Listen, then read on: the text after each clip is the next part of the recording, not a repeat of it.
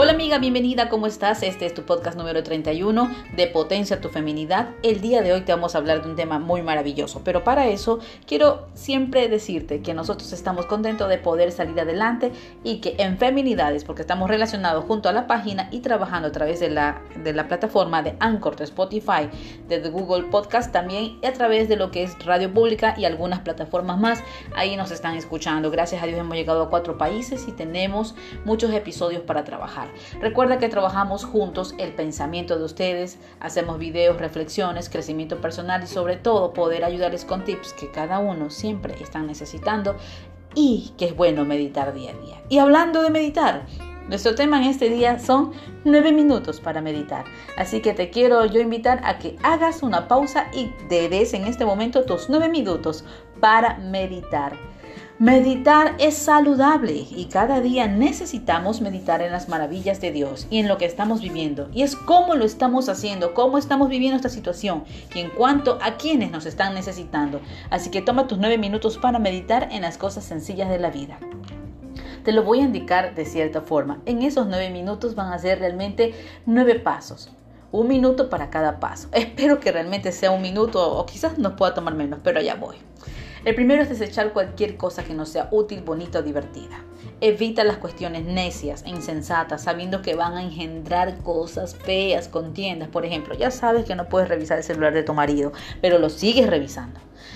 Deja eso, suéltalo, no puedes, por favor, me pongo yo como primera en el ejemplo, no puedes, no puedes controlar y si necesitas enviar al policía y controlarlo, entonces te digo algo a ti, pues no estás trabajando bien y no estás meditando bien. Respira, inhala, exhala. Si algo te está molestando, transfórmalo o hazte a un lado. Así que te pregunto, ¿tú estás muy lista para dejar a un lado todo, tu vida, familia, trabajo, matrimonios, amigos? ¿Estás lista? Si no lo estás, comienza a pensar y medita, respira, que para eso estamos aquí, para ayudarte con nuestros pensamientos a que puedas mejorar. Y el punto 2 sería que la envidia es una pérdida de tiempo. A ver, si estás aquí para envidiar, cuando te hablo que estás aquí hablo del mundo, de la vida, si tú estás aquí para envidiar a otros y desear lo que tanto otros tienen, pues estás mal. Tú ya tienes todo lo que necesitas, tú ya eres poderosa, tienes ese potencial increíble que Dios te ha dado y te lo ha manifestado en tu vida. Simplemente no has visto su gloria, no has visto las cosas más allá de lo que Él te puede entregar. No tengas un corazón con envidia, porque la envidia es pecado. Y antes de perseverar en el temor de Dios, tú debes de aprender estas cosas. Recuerda que Dios siempre va a desear cosas buenas para nuestras vidas. Nunca nos ha traído cosas malas. Perseveren mujeres, perseveren.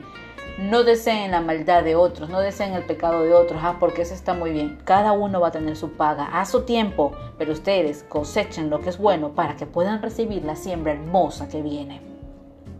El tercer punto sería que lo mejor está aún por venir. Antes, como está escrito, cosas que ojo no vio, ni oreja oyó, ni han subido al corazón del hombre, son las que a Dios ha preparado para aquellos que le aman. En 1 Corintios 2.9 tú puedes encontrar esto.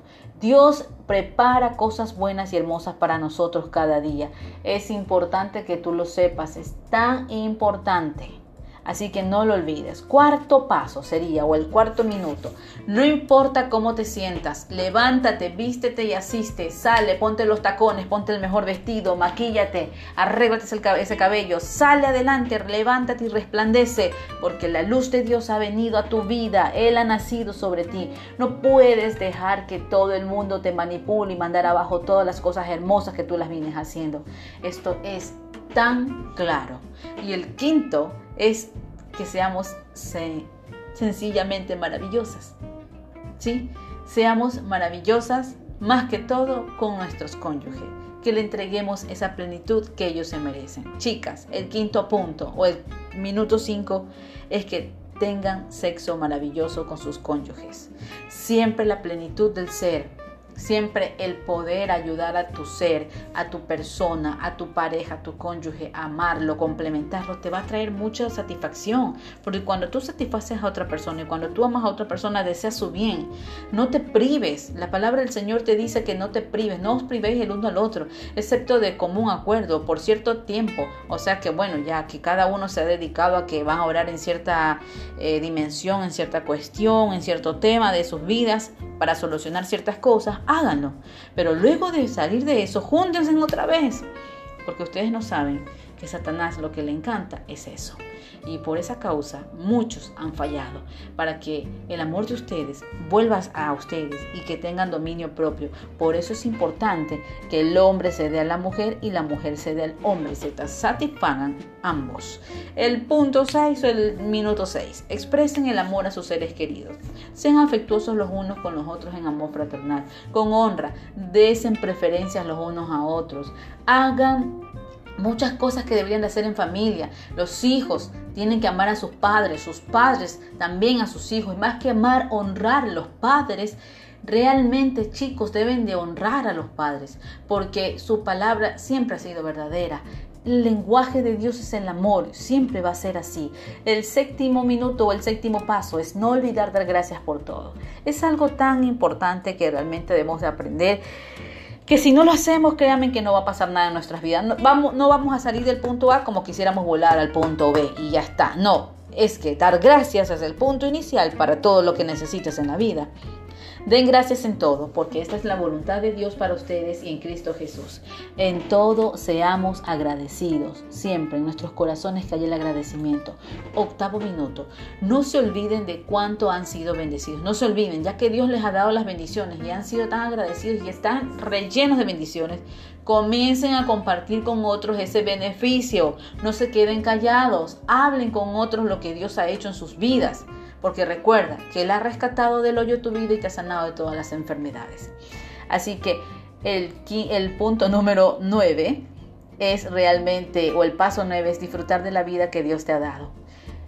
Dios ha dado una vida maravillosa a cada uno de nosotros y nos ha entregado dones y talentos al servicio de la iglesia, al servicio de otros y al servicio de muchas personas que te están esperando. Siempre te digo, soy una fiel, con, a ver, una mujer fiel, convencida, realmente convencida de que Dios nos trajo esta vida con un propósito, para entregar un mensaje al cual tú le debes entregar a una o más personas, porque tú eres de bendición, porque tú eres de amor, porque tú eres una mujer que se levanta, que guerrea, que, se que comienza a resplandecer, que su vida es lo mejor y que sobre todo renace de las cenizas. No eres el ave fénix, no, Eres la hija de Dios, eres la princesa del Señor, la que se levanta.